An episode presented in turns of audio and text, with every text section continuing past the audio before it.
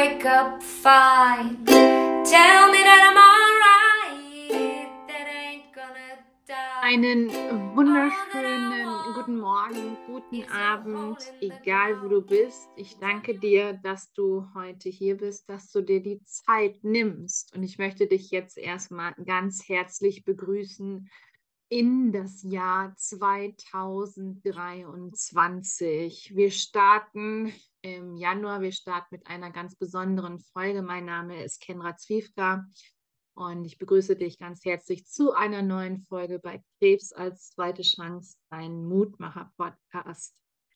Ähm, ja, wir gehen ins neue Jahr mit einer ganz äh, sehr wundervollen jungen Frau, die ich hier sitzen habe. Und ähm, zwar ist das Julia. Julia ist 26 Jahre alt, Gesundheits- und Krankenschwester und ähm, zwei Kinder. Und das Besondere daran ist, dass Julia 2021 die Diagnose Darmkrebs bekommen hat wenn das nicht schon besonders ist, gerade weil sie noch so jung ist, kommt jetzt noch der, der Oberkracher, würde ich mal behaupten, denn sie hat Darmkrebs in ihrer Schwangerschaft bekommen.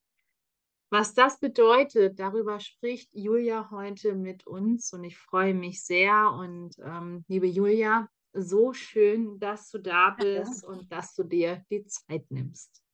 Ja, vielen lieben Dank. Ich freue mich sehr. War super schön, liebe Julia. Ähm, magst du uns ein bisschen mitnehmen in deine Vergangenheit? Äh, was war gerade los 2021, Oktober außer Corona? Und, ähm, du ja. warst schwanger, also magst du uns ein bisschen mitnehmen?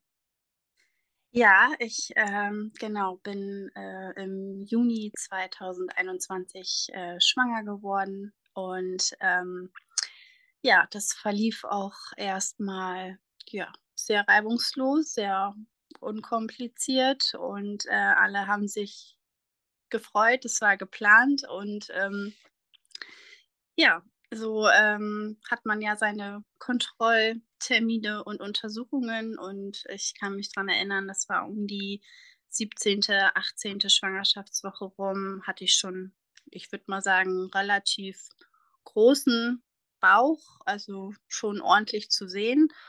Und äh, kann mich dann noch daran erinnern, dass ich äh, im August 21 bei meiner Fastschwägerin sozusagen auf dem Geburtstag war und vor Schmerzen mich quasi gekrümmt habe und daraufhin dann beschlossen habe, ja, in die Notaufnahme zu fahren. Da hat mich meine beste Freundin dann begleitet. Und mein Freund ist mit meinem damals dreijährigen Sohn dann da geblieben und ja, dann war erstmal Untersuchung und geguckt und äh, es hieß dann, es wäre eine Zyste von ungefähr acht Zentimetern äh, am linken Eierstock irgendwie zu sehen. Bin dann erstmal wieder nach Hause, habe ja Schmerzmittel bekommen, was in der Schwangerschaft ja auch so ein bisschen schwierig ist. Und bin dann eine Woche später bei meiner Frauenärztin gewesen, da war sie dann schon bei 12 Zentimetern und so hat das Ganze irgendwie angefangen und seinen Lauf genommen. Und äh, sie hat mich dann nach Bremen äh, verwiesen in eine Klinik, äh, die halt auch spezialisiert sind.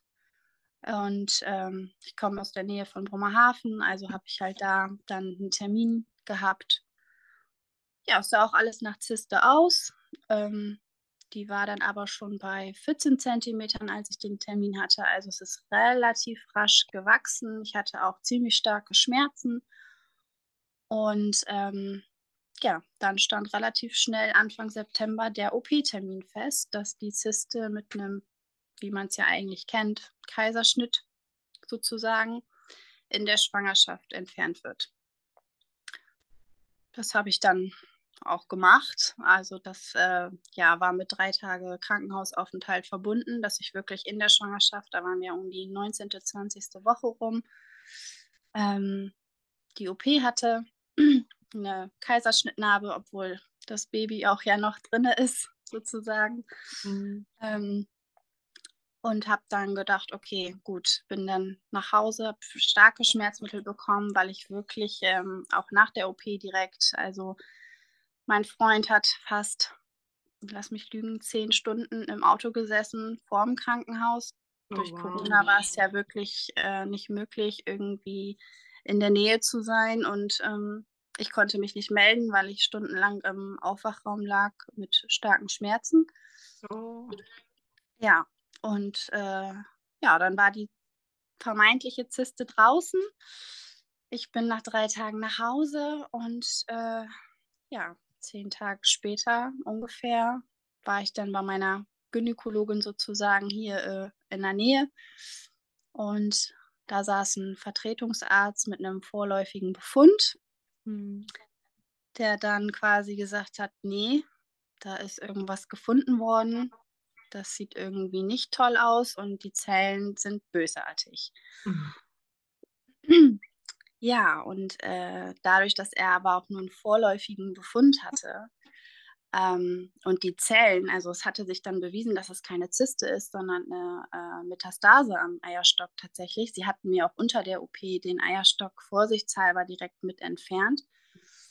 Und ähm, ja, dass die Zellen halt bösartig sind, aber auch jetzt nicht zu einem klassischen Ovarial-CA, also Eierstockkrebs passen. Gerade bei einer jungen Frau wäre das echt ähm, ja auch äh, sehr äh, dramatisch. Mhm. Und ähm, dann stand ich da, beziehungsweise saß ich da und der Arzt war auch sehr, ja, so ein bisschen so ernst, so nach dem Motto, okay, und äh, wen haben Sie zu Hause, mit wem können Sie sprechen? Und ich saß da und habe gedacht, stopp, also irgendwie haben wir noch vor ein paar Tagen von einer gutartigen Zyste gesprochen und jetzt sitzen wir hier irgendwie und ich bin in der 20. Schwangerschaftswoche, das ist ein absolutes Wunschkind. Ähm, okay, also da sitzt man dann schon irgendwie und denkt sich so, was, äh, was geht hier gerade ab? Ja, natürlich. Und äh, ich kann mich daran erinnern, ich bin aus der Praxis rausgelaufen und ähm, habe meine damalige oder meine Freundin angerufen und Arbeitskollegin, ähm, die sehr viel Fachwissen auch hat, dass ich gesagt habe, okay, stopp, bevor ich mit meinem Freund, meiner Familie, meinen mein Papa anrufe oder irgendjemanden, muss ich hier erstmal irgendwie äh, ja, Ja, mich mich sammeln. Ja, und dann hat sie auch gesagt, ruf in Bremen an, die dich operiert haben. Vorläufige Befunde sagen immer wenig oder viel aus. Keine Ahnung. Ja, und zwei Tage später saß ich dann in Bremen.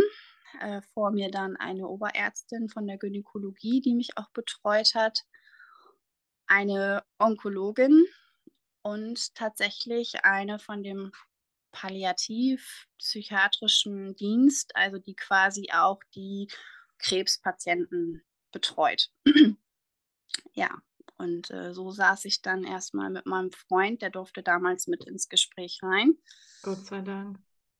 Da war ich sehr froh drüber, Mhm. dass äh, man irgendwie jemanden an seiner Seite hat. Also ich weiß auch noch, dass ich da gesessen habe, völlig genervt tatsächlich. Also wirklich, ähm, wer mich kennt, der weiß, dass ich immer, also ähm, ja, völlig fassungslos und äh, schockiert und ich brauche so einen Fahrplan. Ich wusste überhaupt nicht, was hier los ist und ähm, saß wirklich tatsächlich sehr genervt in diesem Gespräch und habe auch bei der Onkologin gedacht, was, warum sitzt die hier und was Mhm. soll das jetzt? Und äh, ja, dann äh, ging es darum, dass eben weiter Diagnostik laufen muss. Was ist hier los und äh, wo liegt das Problem? Und ähm, somit bin ich dann ein paar Wochen später, es war dann ungefähr Ende September, bin ich dann wieder in die Klinik für ein paar Tage und habe dann ähm, eine Darmspiegelung gehabt, also wo geguckt worden ist, ähm, wieder mit Sedierung und es war halt auch die ganze Zeit mein Gedanke, was ist mit meinem, mit meinem Baby, ne, die Mhm. Medikamente, die Narkose. Mein Gedanke zu Hause war ständig an meinen, an meinen Sohn, dass ich gedacht habe, was geht hier gerade ab? Also Mhm. ähm, das war für mich ganz gruselig.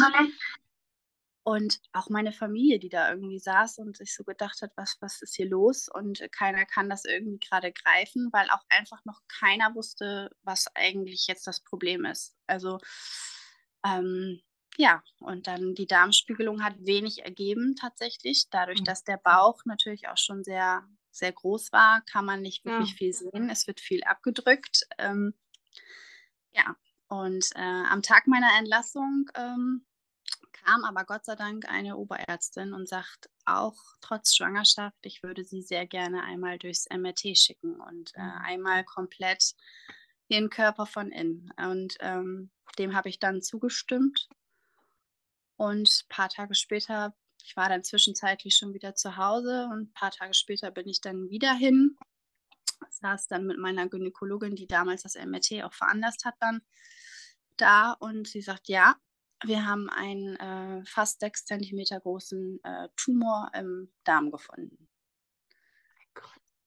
Ja, und ähm, da saß ich dann und habe so gedacht, okay, es passt tatsächlich zu den Symptomen, die ich auch schon im Jahr 2020 hatte mit äh, Bauchkrämpfen und nach jeder Mahlzeit Schmerzen auf der rechten Seite und bin damals schon beim Internisten gewesen, der dann auch äh, mit den Worten mit 24 war ich zu dem Zeitpunkt, äh, wird man nicht schwer krank. Da könnten wir mal. Genau, da könnten wir mal äh, so einen, ja, irgendwie Unverträglichkeitstest machen oder irgendwie mal gucken, äh, ich hätte zu viel Stress als Krankenschwester mit Nachtdienst und kleinem Kind, da kann das auch schon mal auf den Magen schlagen. Und ich mir immer gedacht habe, nein, das kann äh, nicht normal sein. Ähm, ich habe auch Mhm. damals dann in ein paar Wochen 10 Kilo verloren, weil ich kaum gegessen habe. Also ich war wirklich, das war, dass ich irgendwie so bei 1,70 dann nur noch so 51 Kilo gewogen habe. Sah halt auch nicht mehr schön aus. Also Mhm. das äh, muss ich schon sagen. Ja, und dann, wie gesagt, saßen wir da und mit der Gynäkologin und sie sagt, ja, hat uns das MRT auch gezeigt, dass man auch ganz klar erkennen konnte, okay, da sitzt der Tumor. Und ähm, zehn Minuten später kam die Allgemeinchirurgin, die dann mit mir gesprochen hat. Und wir hatten eigentlich für eine Woche später einen Urlaub geplant, zu dritt. Wir Mhm. wollten nochmal äh, ans Meer und äh, hatten das gebucht und ähm, mit unserem Kleinen das erste Mal irgendwie los. Und sie sagt, nee, canceln Sie Ihren Urlaub. Sie werden nächste Woche, Anfang Oktober letzten Jahres, äh, werde ich Ihnen den Tumor raus äh, operieren. Und ähm, ja, damit war es dann irgendwie die zweite OP und äh, in der Schwangerschaft so, da waren wir dann so knapp vor der 24. Woche, wurde ich dann am Darm operiert.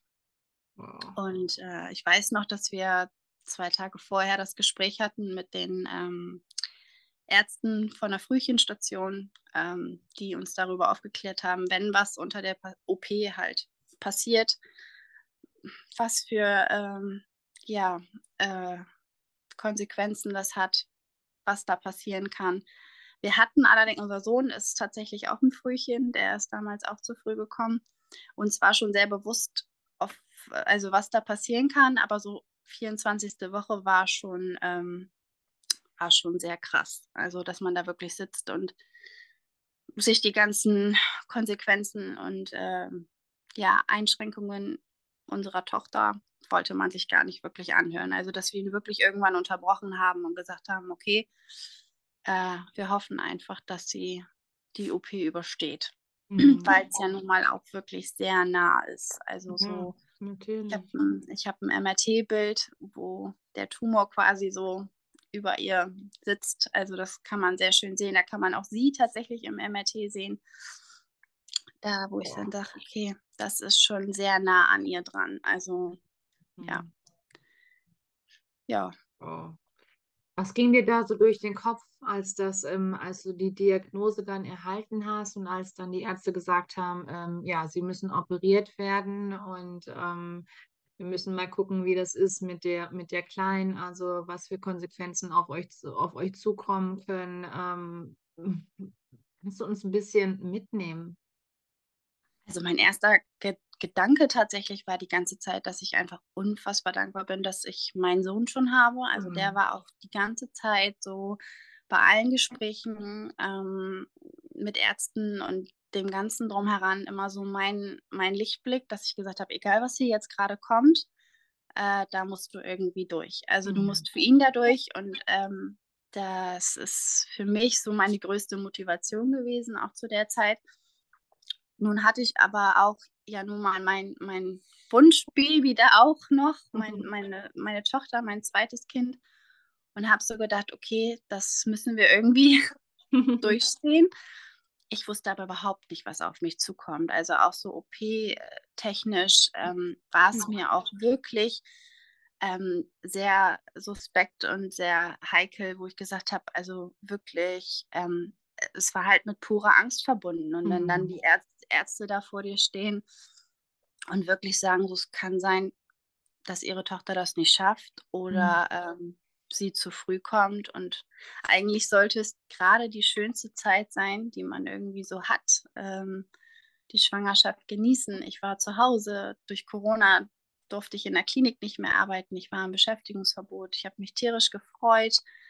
Ähm, meine beste Freundin ist zeitgleich schwanger geworden. Also, dass man Mhm. wirklich so gedacht hat, okay, die Zeit kann man irgendwie jetzt so genießen und ähm, das Babyzimmer einrichten und solche Sachen. Und plötzlich, äh, ja, geht es irgendwie darum, ob sie überhaupt auf die Welt kommt und das alles übersteht. Und das war schon sehr beängstigend. Mhm. Wow. Ähm, magst du uns mitnehmen, wie es weiterging, als du operiert worden bist? Also, wie ich höre, ist ja alles in Ordnung gewesen. Ähm, wie war das? ja. War das mit der Operation und mit der Kleinen dann auch? Ja, ich wurde operiert und dann ähm, haben sie den auch erfolgreich entfernt. Also es war quasi der aufsteigende Ast vom Darm sozusagen. Und ähm, da haben sie dann auch umliegendes Gewebe großzügig halt mit weggenommen. Und ähm, ich war dann ja quasi acht Tage ungefähr danach noch in der Klinik. Sie waren alle sehr nett, muss ich sagen. Also ich lag dann zwar auf der gynäkologischen und Wöchnerinnenstation, wo die Babys ja auch nach Entbindung sind mit ihren Mamas, ähm, hatte allerdings auch ein Einzelzimmer. Also die waren alle sehr äh, zuvorkommend. Ich hatte einen Schmerzkatheter, einfach, dass halt wirklich nur die Medikamente dahin gehen, so wo sie hin sollen. Mhm. Das hat es sehr viel einfacher gemacht, auch Mhm. mit der, mit der Narbe dann, mit der Wundheilung, die ja wirklich, also quer komplett, also einmal über den Bauch geht. Mhm. Dadurch, dass ich schwanger war, war es jetzt nicht dieser klassische Längsschnitt, so wie man es bei Darm-OPs quasi kennt. Und ähm, ja, da lag ich dann äh, so ungefähr acht Tage und so nach vier, fünf Tagen kam aber auch bei mir so der Einsturz, dass ich so gesagt habe, okay, was ähm, ist hier los? Sie hat es tatsächlich gut überstanden äh, mit der Schön. OP. Also meine Ärztin, es hört sich ganz verrückt und gruselig an, sagt wirklich, dass sie sich quasi im Bauchraum sehr verkrümelt hat, als die da operiert haben. Wahnsinn. Also wirklich so in die letzte Ecke. Mhm. Ja, und dann war wirklich bei mir erstmal so die Erleichterung, dass es ihr gut geht, auch die 48 Stunden nach OP, ähm, auch so mit ihren Herztönen. Das wurde sehr, sehr streng äh, überwacht. Mhm. Und äh, ja, nach vier, fünf Tagen war ich dann aber auch wirklich so an dem Punkt, dass ich gesagt habe, ich brauche jetzt mein, mein Kind um mich und Corona hat das alles so sehr erschwert. Und ich muss sagen, die Station und die Ärztin, die mich operiert hat, die haben das wirklich möglich gemacht, dass er mich dann besuchen durfte mit seinem Oh, Papa schön. zusammen. Und das war dann nochmal so die restliche Motivation, dann wirklich die letzten Tage auch hier so irgendwie im, im Krankenhaus durchzustehen. Mhm. Und zumal ja auch noch die Therapie quasi äh, in Frage stand. Ähm, Genau. ich habe mich ja schon damit beschäftigt, dass ich gesagt habe, okay, da kommt jetzt die, die Chemotherapie. Mhm. Ähm, wird das in der Schwangerschaft noch laufen? Wird das irgendwie äh, nach der Schwangerschaft laufen? Wird sie früher geholt? Und dann bin ich erstmal entlassen worden und äh, habe dann Anfang Mitte November mit meinem Onkologen damals dann gesprochen. Da durfte mein Freund auch wieder mit bei sein und äh, wurde ja auch nochmal in der Tumorkonferenz besprochen, äh, was genau das jetzt mit Darmkrebs, welche Therapie da am besten ist und wie das aussehen soll. Kam dann auch wieder alles anders. Man hat sich ja wirklich damit irgendwie äh, befasst und ich habe auch in einem Familienkreis dann unter Tränen angerufen und gesagt, okay, ich muss mich ne, von meinen Haaren verabschieden. Ich ähm, ja, habe mich da komplett drauf eingestellt und äh, Chemotherapie in der Schwangerschaft war für mich völlig ungreifbar irgendwie. Okay. Ja, und dann äh, saßen wir da und er sagt, nee, bei Ihnen sieht es nochmal ganz anders aus. ähm, okay. Sie, ge Sie gehören zu 5% der Darmkrebspatienten, die eher mit einer Antikörpertherapie fahren. Mhm. Und ähm, da quasi sich herausgestellt hat, dass in meiner DNA quasi irgendwie was nicht so ganz richtig ist. Es nennt sich äh, Mikrosatelliteninstabilität. Oh, okay. Und, ja, habe ich auch zu dem Zeitpunkt noch nie gehört. Und das bedeutet eigentlich, dass so mein DNA-Reparatursystem quasi ja andere Zellen, schlechte Zellen überhaupt nicht wirklich erkennt und äh, auch ähm, sehr schnell mhm. vervielfältigt, also sehr schnell arbeitet. Mhm. Das hat mir auch auf der einen Seite gut getan. Die Wundheilung war sehr schnell, sehr gut. Äh, mit der Narbe war alles in Ordnung mit beiden OPs. Aber eben, dass halt äh, Chemotherapie tatsächlich die zweite Wahl war. Und mhm. äh, die erste Wahl quasi Antikörpertherapie. Und das alle drei Wochen dann für einen ungewissen Zeitraum quasi für, für ein Jahr. Mhm. Genau. Und äh, es gibt auch keine Belege oder äh, irgendwelche Nachweise, dass eine Antikörpertherapie in der Form äh, in der Schwangerschaft durchgeführt worden ist. Also da gab es absolut nichts. Und ähm, gerade bei Darmkrebs wurde auch erst Anfang 2021 äh, die Therapie in Deutschland zugelassen. Also oh, ähm, okay. Es war wirklich gerade ganz frisch sozusagen. Mhm. Und ähm, dann hieß es, okay, wir warten. Es waren noch ungefähr so ja, acht Wochen, bis dann meine Tochter geholt worden ist, sozusagen, beziehungsweise bis ich dann heute vor genau einem Jahr tatsächlich. Ach Quatsch. Ja, ich habe heute noch die Erinnerung bekommen als Bild. Bin ich tatsächlich heute vor einem Jahr dann in die Klinik und äh, dann haben wir mit der Einleitung angefangen. Mhm. Also sie, ursprünglich wäre sie Ende Januar gekommen.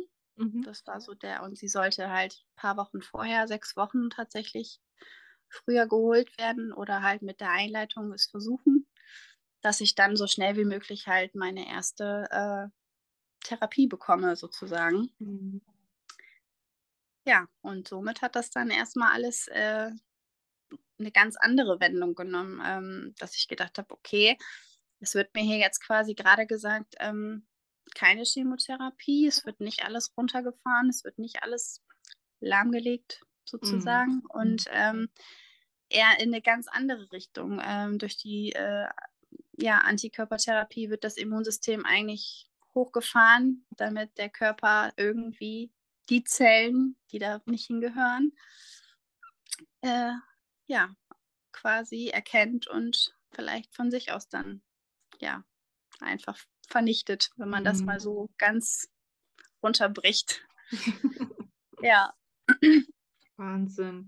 Ähm, wie hast du die Antikörpertherapie ähm, überstanden? Also gab es irgendwelche Nebenwirkungen oder ist das die gleiche? Ich weiß es nicht genau, also ich kenne mich mit Darmkrebs nicht so aus, aber ist es die gleiche Antikörpertherapie, die eben auch gegeben wird, man, wenn man eben einen ähm, hormonellen Brustkrebs ähm, hatte? Weißt du das?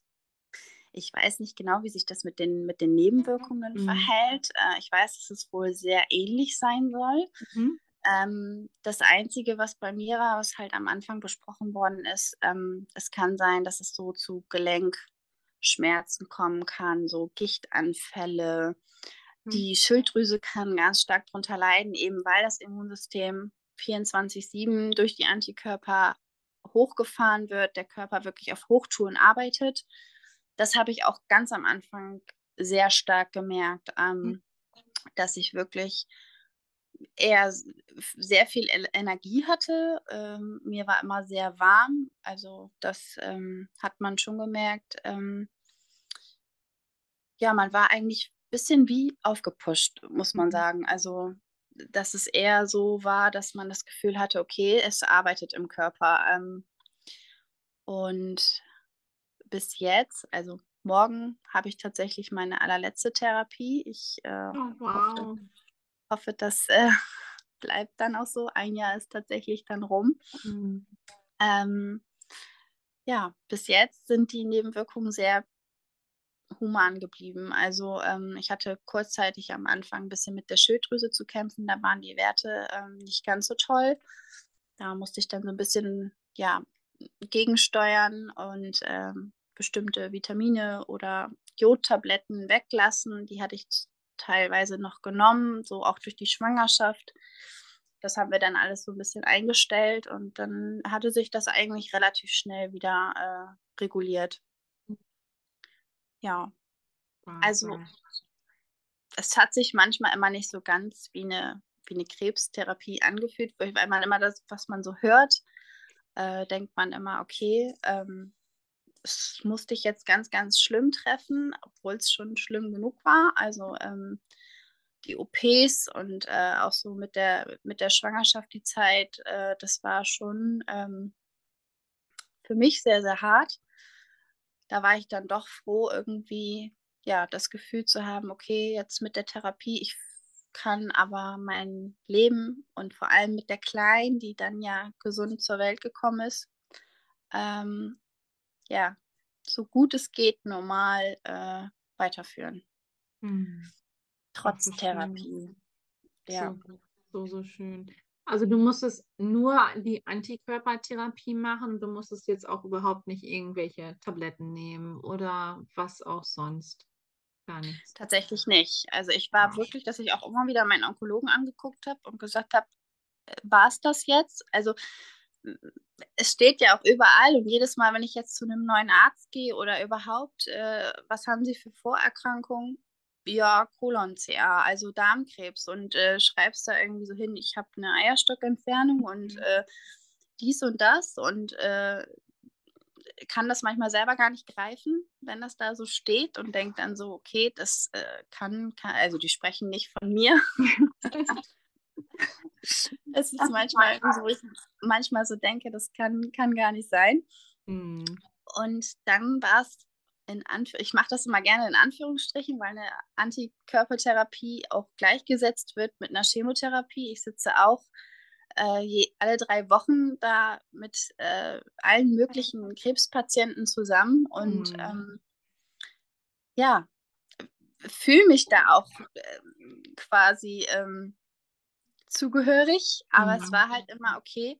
Ich sitze hier halt tatsächlich anderthalb, maximal zwei Stunden und habe dann so den Gegenüber, der da wirklich irgendwie fünf Stunden seine äh, Chemotherapie bekommt. Aber man hat sich nicht so gefühlt, so nach dem Motto, ja, ich habe jetzt Glück und du Unglück und das ist irgendwie so. Oder ähm, aber für mich manchmal ganz komisch, dass ich gesagt habe, es Mhm. ist jetzt wirklich nur diese Therapie. Also kommt da jetzt nichts anderes. Man denkt irgendwie, man muss den Krebs jetzt mit allen Mitteln bekämpfen und ähm, ja, war tatsächlich durch diese DNA-Geschichte, durch diese äh, MSI ähm, quasi auf einmal ganz anders, als wie man es vielleicht kennt oder äh, irgendwie gehört hat. So Mhm. Ja, jetzt auch klar. nicht allzu geläufig, wenn man irgendwie nur zu 5% der Menschen gehört, die irgendwie bei Darmkrebs dann die Erfolgschancen haben. Mhm. Wahnsinn. Ja, also da, ähm, da sitzt ja wirklich so ein, ähm, ja, so ein Wunder vor mir, würde ich mal so behaupten. Und Ja. ähm, ich freue mich, ich freue mich so sehr, dass es dir so gut geht und dass es ähm, deiner Tochter natürlich auch ähm, gut geht. Ähm, was hat das mit dir gemacht, die Zeit? Also es ist jetzt ja noch nicht so lange her, aber hat dich das verändert? Ja, auf jeden Fall. Also gerade äh, meine Tochter ist, glaube ich, der lebende Beweis dafür, ähm, dass ich so denke, okay, bin jetzt kein Mensch, der an große, große Wunder glaubt, aber ich glaube, meine Tochter ja, hat es doch Mhm. bewiesen, dass Mhm. es äh, möglich ist.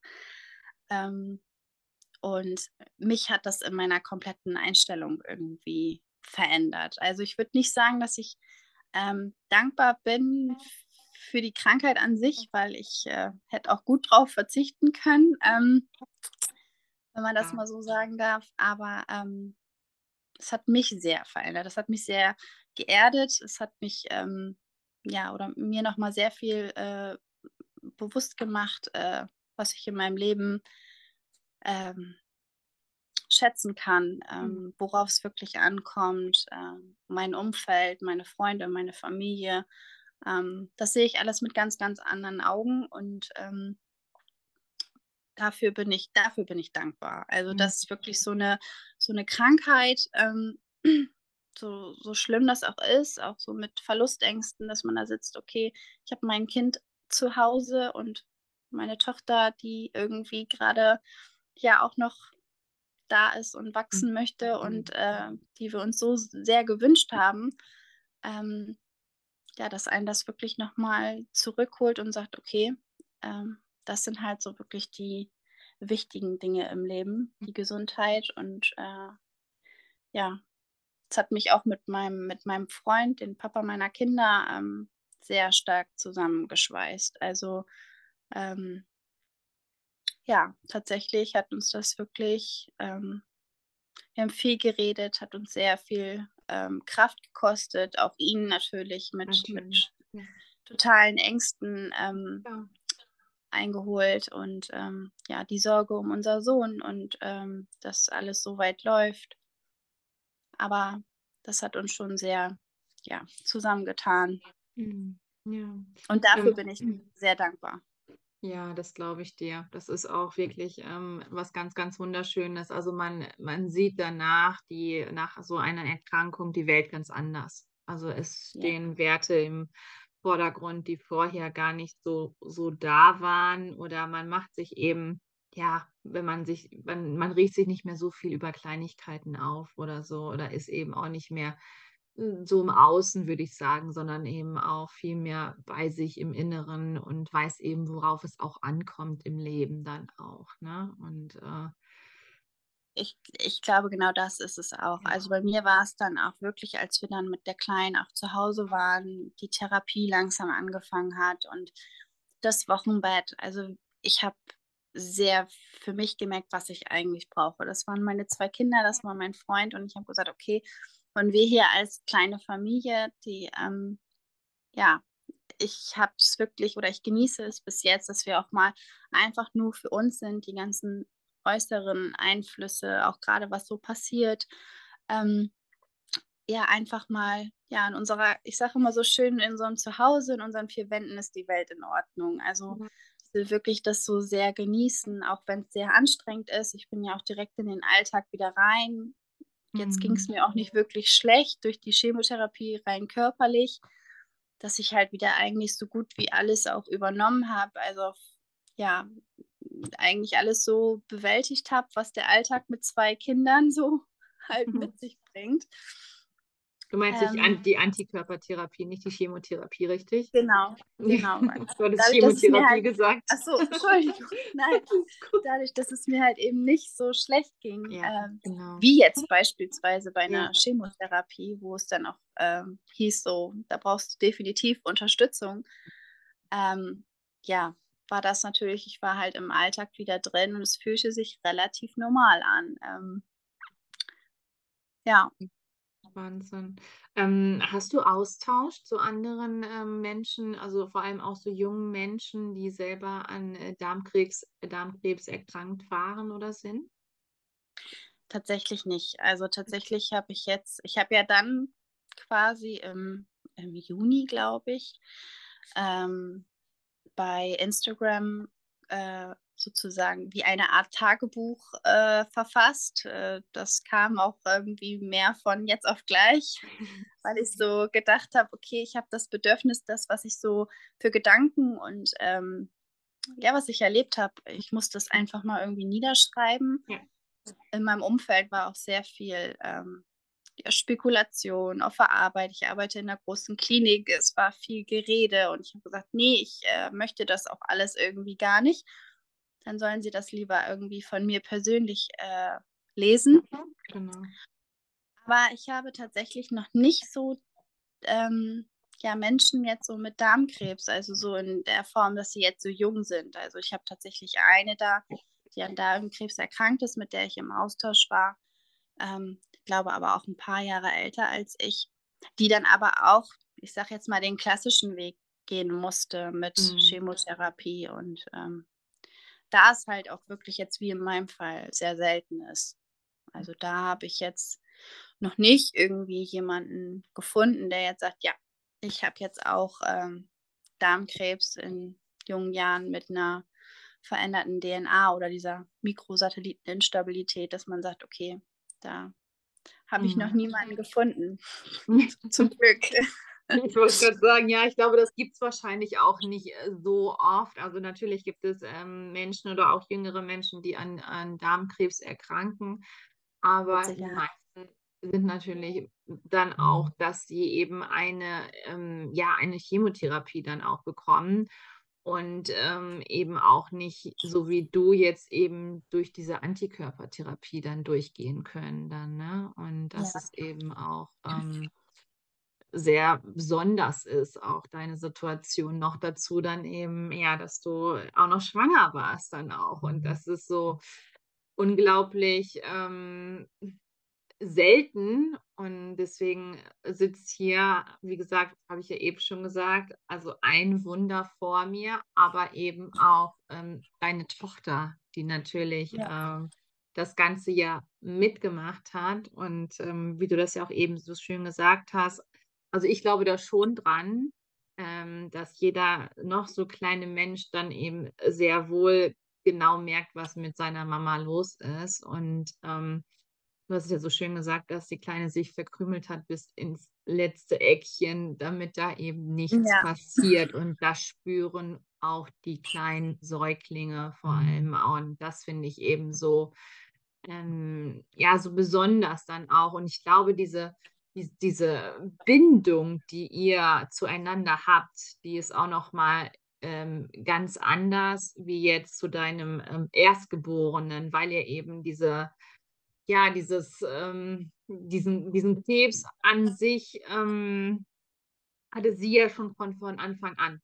Also als äh, sie entstanden ist in dem Sinne. Aber du hast ja auch eben gesagt, ähm, und ich bin mir da auch ziemlich sicher, dadurch, dass er ja auch relativ groß war, dass er wahrscheinlich schon die ersten Anzeichen von deinem Körper ja auch 2020 schon da waren. Würdest du das auch so sehen? Ja, definitiv. Mhm. Und ähm, ich dem auch nicht zu sehr nachgegangen bin. Also ich habe mich von Ärzten wirklich ab, also wegschicken lassen. Ja. Also im Nachhinein sage ich, also ich habe es wirklich, ich, ich konnte es ähm, benennen, an welcher an welchem Ort und an welcher Stelle auf der rechten Seite, Höhe Darm, Bauch, ähm, habe ich Schmerzen. Also ich habe mit meinem Sohn ins Bett gebracht damals und äh, nach, nach dem Essen zum Beispiel und äh, krampfartig auf dem Boden gelegen und habe sogar noch zu meinem Freund damals gesagt, als würde sich die Nahrung quasi durch den Darm quetschen. Also so solche, solche Schmerzen und so, so ein Gefühl hatte ich. Und mhm. ich war bei einer Heilpraktikerin. Ich habe viel Geld dagelassen und ähm, habe mich da ähm, testen lassen auf Unverträglichkeiten und meine Ernährung umgestellt. Und mit Sicherheit war es auch dann Anfang 21, als ich die Ernährung umgestellt habe. Da hatte ich aber schon massig an Gewicht verloren. Ähm, wurde es mit Sicherheit weniger an, an Schmerzen, aber ähm, das Problem war einfach nicht weg. Und mhm. durch die Schwangerschaft, durch die Hormone, das was das Baby bekommt, damit es wachsen kann, so wächst halt eben auch dann eine Metastase oder ein Tumor, der vielleicht gerade eine schlafende Phase hatte und mhm. in dem mhm. Moment natürlich einfach super äh, wachsen konnte. Und wie man gesehen hat, im, innerhalb von ein paar Wochen ist von einer vermeintlichen 8 cm Zyste plötzlich eine 14 cm Metastase geworden. Also ähm, das hat schon äh, deutliche Anzeichen gegeben. Ich werde auch nie vergessen, ich ähm, habe im Nachtdienst, äh, bin ich zur Arbeit gefahren, habe Nachtdienst gemacht und wirklich, ich ohne meine Wärmflasche wäre ich durch diesen Nachtdienst überhaupt nicht durchgekommen und habe wirklich am Patientenbett gestanden und gedacht, ich falle hier gleich um, weil ich äh, solche Bauchkrämpfe hatte. Mhm. Ja, und dann sitzt du noch bei jemandem, äh, bei einem Internisten, der dann sagt, ja, Sie haben bestimmt Stress, das ist äh, bestimmt Ihr Job. Sie sind übermüdet, Sie essen vielleicht schlecht. Ähm, ja, da sind vielleicht einige Sachen, die Sie ändern müssen, aber für eine Darmspiegelung sehe ich hier jetzt keine Relevanz. Und das war ja lange noch, bevor ich überhaupt schwanger geworden bin. Und mittlerweile sehe ich meine Schwangerschaft als absoluten Segen, der zur mhm. rechten Zeit, äh, die zur rechten Zeit da war, ja. ähm, weil man es vielleicht nie oder zu spät äh, ja. auch vielleicht dann erst entdeckt hätte. Ja, genau. Das war jetzt auch so, wo ich ein bisschen drauf hinaus wollte, aber ich wollte eben, dass du selber aussprichst. Ähm, ja, also ähm, liebe Julia, wie ist das mit der, mit der Ernährung? Musstest du da jetzt irgendwie was umstellen, dadurch, dass hier eben auch was entnommen wurde ähm, im Darm? Oder ähm, ich kenne mich da nicht so aus, deswegen frage ich eben so. Also tatsächlich, es war ja der, das Stück vom, vom Dickdarm. Mhm. Ich habe auch viel mit meinen Ärzten damals dann nach der OP gesprochen. Ich durfte auch die ersten Tage wirklich kaum was essen. Also ich habe äh, langsam wieder Kostaufbau gehabt. Ähm, der Wackelpudding, der hing mir nach fünf Tagen auch aus dem Hals raus. Ähm, ja, und an sich ähm, kann ich quasi wieder alles essen. Ich muss auch gestehen, dass ich das am Anfang auch in vollen Zügen gemacht habe. Also ich habe wirklich gegessen, worauf ich Lust habe, auch bis jetzt noch teilweise. Klar, Jetzt kommt immer mehr so das Bewusstsein Darmgesundheit, dass ich sage, ähm, dass man halt da auch auf Ernährung achtet und was ich halt esse. Ähm, aber dadurch, dass diese Beschwerden endlich auch weg waren und ich wirklich wieder so alles essen konnte, wonach mir auch so der Sinn äh, stand, ähm, habe ich das sehr genossen. Also ich habe tatsächlich äh, keine Einschränkungen. Äh, eher ganz im Gegenteil, dass ich wirklich kann mich nicht daran erinnern, weil ich das letzte Mal Bauchschmerzen hatte oder nach einer Mahlzeit irgendwie dieses typische Völlegefühl. Also ich esse jetzt auch nicht in absoluten Massen, aber ähm, ja, schon so sehr äh, bedacht, aber ähm, Beschwerden sind bis jetzt noch nicht wieder aufgetreten. Mhm. Aber wer sich mit Darmgesundheit beschäftigt, also es gibt ja auch wirklich so dieses ja, ne, wenn das Hautbild sich verändert, es kommt alles irgendwie vom Darm, das Immunsystem. Ja. Ja. Das steckt alles im Darm und auch da ist mir das so wichtig, dass es viel mehr Aufmerksamkeit ja. bekommt, dass ähm, ja, Darmgesundheit, man will das immer gar nicht so hören oder gar nicht so thematisieren, dass das so unglaublich wichtig ist. Doch, ähm, ist ja. So, dass man wirklich äh, auch darauf achtet. Mhm. Ja, natürlich. Es ist, es ist so wichtig, also gerade was die Verdauung angeht. Du hast es ja eben schon selber gesagt, ähm, dass es ja alles direkt vom, auch vom Darm kommt, dann eben auch. Und wenn der ja. Darm äh, nicht gesund ist, dann ist dein, ist dein Körper auch nicht gesund, dann eben. Ne? Und ähm, da sollten wir schon ähm, sehr drauf achten. Also da bin ich total bei dir und ähm, auch was die Ernährung auch angeht, dass es eben in Maßen ist. Natürlich darf man auch schlemmen und auch genießen und ähm, da bin ich auch absoluter Freund von, aber eben, dass es so ein Gleichgewicht dann eben auch hat. Dann, ne? Also das ist Auf jeden Fall. Also ich glaube, das kann man natürlich auch komplett umstellen. Da kenne ich auch jemanden, der, ähm, mit der ich quasi gesprochen habe über den Darmkrebs oder geschrieben habe über Instagram, die komplett ihre Ernährung umgestellt hat, ähm, die wirklich auch auf die ketogene Ernährung zum Beispiel gegangen ist, fällt mir tatsächlich sehr schwer. Ich habe mich damit auch sehr intensiv befasst. So, was gibt es da so für Ernährungsformen, auch gerade für die Darmgesundheit? Es fällt mir persönlich sehr schwer, eben auch weil ich es wieder so, ähm, da ich so lange eingeschränkt war, ähm, war es für mich wirklich, ja, pure Freude tatsächlich, äh, ähm, wieder normal essen zu können ähm, und keine Schmerzen zu haben und danach irgendwie zu denken, man, man fällt gleich um, weil man irgendwie mal, ja, dicke Kartoffeln oder Pommes gegessen hat oder was weiß ich oder auch nur normales Brot. Also es war wirklich abends irgendwie auch, egal was man zu sich genommen hat, es war halt immer mit diesen äh, Krämpfen verbunden dann. Mhm. Oh Mann. Ja, nee, also das möchte ja auch überhaupt ähm, keiner, keiner haben. Und ähm, deswegen finde ich das genauso richtig, wie du es machst, dann eben auch. Und ähm, ja, da kann man, es gibt so viele Ernährungen letztendlich, aber es ist halt wichtig, dass du eben dein Gleichgewicht findest und dass du eben das machst, was dir gut tut und was deinem Körper auch gut tut. Und ich glaube, dass du dadurch, dass du diese Erfahrungen gemacht hast, jetzt eben auch ein ganz anderes Bewusstsein hast und ein, an, ähm, ein ganz anderes Körpergefühl eben auch hast und jetzt sofort weißt, wenn da jetzt irgendwas nicht in Ordnung ist, dass du sofort schaltest und dass du dann eben auch wirklich erst ähm, dann die Ärzte in Ruhe lässt. Genau, ähm, also bei den Ärzten werde ich jetzt äh, definitiv nicht mehr locker lassen. Liebe Grüße an meinen Onkologen, dem ich, glaube ich, so einige graue Haare mehr äh, verursacht habe.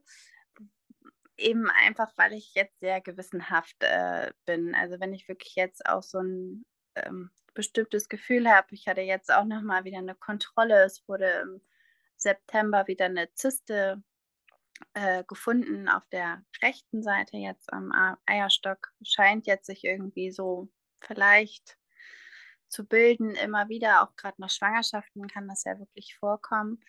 Ähm, da hatte ich tatsächlich auch äh, fast wieder einen OP-Termin, die ist von, von, von alleine dann ähm, geplatzt.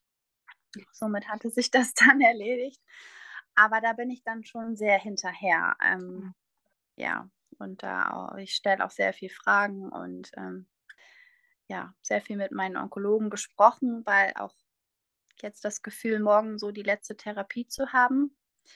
Ähm, auf der einen Seite ist das äh, sehr schön, weil es war schon sehr anstrengend, da auch immer wieder hinzufahren. Das erste halbe Jahr war wirklich, dass ich mich da hingesetzt habe, mit keinem reden wollte, äh, da schnell wieder das hinter mich bringen. Also ich war da sehr stur und sehr, ähm, ja, nicht mhm. wirklich kontaktfreudig, auch so mit den, mit den anderen Patienten, weil ich immer gedacht habe, äh, das ist ja, nee, ganz komisch für mich und habe mich da auch nicht so wirklich abgeholt gefühlt. So. Und ähm, das hat sich dann aber auch jetzt so zum Sommer hin sehr stark geändert, dass ich auch wirklich guten Kontakt mit meiner Onkologin da auf Station selber habe und äh, viel gesprochen habe, auch ähm, wie es mir geht, was so meine Ängste sind und Sorgen. Und so ist es auch für, für mich mit morgen, dass ich sage, okay, jetzt ist es ähm, geschafft. Also ich habe lange darauf hingefiebert, das Jahr ist um. Aber es äh, begleitet einen auch irgendwie mit so ein bisschen Ungewissheit, dass ich ähm, ja quasi jetzt im Januar nochmal äh, zum MRT gehe, also wirklich regelmäßig äh, untersucht werde und betreut werde, aber halt diese Therapie quasi wegfällt, die sich immer noch so ein bisschen jetzt gerade anfühlt wie so ein, ja, Schutzschild. So, so die Antikörper äh, werden losgeschickt und äh, machen ihre Arbeit und das ist dann irgendwie jetzt vorbei. Mhm. Aber äh, dann ist das Kapitel auch hoffentlich äh, abgeschlossen, was mhm. die Therapie betrifft. Was in Zukunft ist, kann ich natürlich nicht äh, beeinflussen oder nicht großartig irgendwie wissen, was da äh, ist. Bis jetzt ist alles unauffällig gewesen und äh, keine Organ- oder äh, ja, mhm. andere irgendwie Metastasen im Körper. Aber ja, das ist schon, schon sehr aufregend. Ja, das glaube ich dir. Wahnsinn. Also da wünsche ich dir von Herzen auch, auch alles, alles Gute. Und ähm, ich bin mir mal ziemlich sicher, dass du dann da auch durch bist mit ähm, diesem ganzen Diagnose und ähm, was du alles ja, auf dich genommen hast. Und ähm, ja, wünsche dir von Herzen, dass es natürlich auch so bleibt, dass du so ähm, gesund bleibst, wie es jetzt auch gerade der Fall ist. Und ähm, wir kommen langsam auch so zum Ende des Gesprächs und ich bedanke mich jetzt schon mal und ähm, Liebe Julia, hast du noch einen Tipp für diejenigen, die jetzt das Interview hören und die eben jetzt auch gerade eine Diagnose bekommen haben, beispielsweise auch den Darmkrebs? Mein allergrößter Tipp ist, dass man ähm, sich erstmal ganz in Ruhe wenn man so eine Diagnose bekommt. Ich weiß selber, wie ich da gesessen habe und gedacht habe, das äh, kann jetzt alles nicht wahr sein. Und mein größter Tipp ist alles Schritt für Schritt. Also ich habe auch sehr schnelllebig gedacht, wir machen Schritt, also ich war schon beim fünften Schritt, bevor wir den ersten Schritt überhaupt angefangen haben. Und jetzt im Nachhinein, ähm, ich kann es nicht ändern. Das ist so mein, mein Satz, den ich mir immer wieder sage, ich kann es jetzt gerade nicht ändern, die Situation nicht ändern, ich kann es nur annehmen und ich kann Schritt für Schritt gehen. Ähm, ich kann mir Unterstützung äh, holen, äh, das Umfeld animieren und alarmieren, zu sagen, okay, ich äh, habe Redebedarf oder ich brauche jemanden, der jetzt hier meine Hand hält äh, und einfach für sich ähm, ganz in Ruhe, Step by Step diesen Weg gehen und ja, mit Zuversicht daran gehen. Ich ähm, ja, kann ja nur von mir sprechen, aber ähm, es hat mir dann doch ganz gut geholfen, einfach ein bisschen ähm, ja, ruhig zu bleiben und sich zu überlegen, okay, ich kämpfe mich da jetzt irgendwie durch, komme was wolle. Ja, wow. Ja, liebe Julia, ich verabschiede mich jetzt schon mal und die letzten Worte, die gehören jetzt nur dir. Alles, was du jetzt gerne noch sagen möchtest, was du den Menschen da draußen mitgeben möchtest, darfst du jetzt sehr gerne tun. Ich danke dir, dass du hier warst, dass du ähm, ja, den Raum geöffnet hast und ähm, uns mitgenommen hast in deine Geschichte. Und ich wünsche dir von Herzen alles Gute. Vielen lieben Dank. Ich bedanke mich ganz besonders bei dir, dass ich äh, hier ein Teil äh, für, von deiner Podcast-Folge oder in dieser Podcast-Folge sein durfte. Und ähm, ja, ich bedanke mich an, also wenn ich das so sagen kann, ähm, bei meinem Freund, bei meinen Kindern, bei meiner Familie und bei meinem kompletten Umfeld, wo mich viele Nachrichten auch erreicht haben ähm, und mich unterstützt haben und immer an mich gedacht haben und an jeden da draußen mit einer Krebsdiagnose, ähm, ja, niemals den Kopf in den Sand stecken und versuchen wirklich mit allem Mut und mit allem, was dazu gehört, durch diese Zeit zu kommen und zu gehen. Ihr Lieben, was war das für ein wunderschönes Interview. So berührend ähm, wie die Geschichte ist auch Julia, die uns hier mitgenommen hat, äh, die die Diagnose Darmkrebs bekommen hat in der Schwangerschaft. Und sie, ja, für mich ist sie ein Wunder. Für mich ist auch ihre kleine Tochter ein wahres Wunder. Denn beide haben ähm, den Darmkrebs überlebt. Und äh, Julia gehört zu den 5%, wo eben keine Chemotherapie gemacht werden muss, sondern wo eine Antikörpertherapie gereicht hat. Und sie konnte es gar nicht glauben und sie kann es, glaube ich, immer noch nicht glauben. Nee, nicht Aber wirklich. Aber es gibt eben diese, diese Momente und es darf sie auch genau geben. Und das ist das, was ich auch dir gerne mitgeben möchte. Ähm, so wie, wie Julia es jetzt tut, hör wirklich auf, dein, auf dich, auf deinen Körper. Und wenn irgendwelche Anzeichen da sind, dann nervt die Ärzte so lange, bis sie wirklich ähm, sagen, okay, gut, wir machen jetzt die und die Untersuchung. Also plädiere da auf dein Recht, hol dir eine zweite Meinung, hol dir eine dritte Meinung, bis du auch wirklich äh, zufrieden bist. Das ist so, so wichtig. Und dieser Satz, du bist zu jung für irgendwas, ähm, zählt gar nicht. Das möchte ich dir gerne mitgeben auf deinem Weg. Ich bedanke mich für dieses wunderschöne Gespräch. Ich freue mich sehr auf die Gespräche 2023 und wenn auch du eine Geschichte hast, ähm, die mit Krebs zu tun hat, wenn du selber betroffen bist, Angehöriger bist oder aber auch in dem Bereich Krebs arbeitest, dann melde dich sehr, sehr gerne bei mir und dann freue ich mich, wenn auch wir hier bald zusammensitzen. In diesem Sinne, bleib gesund, alles, alles Liebe, deine Kinder.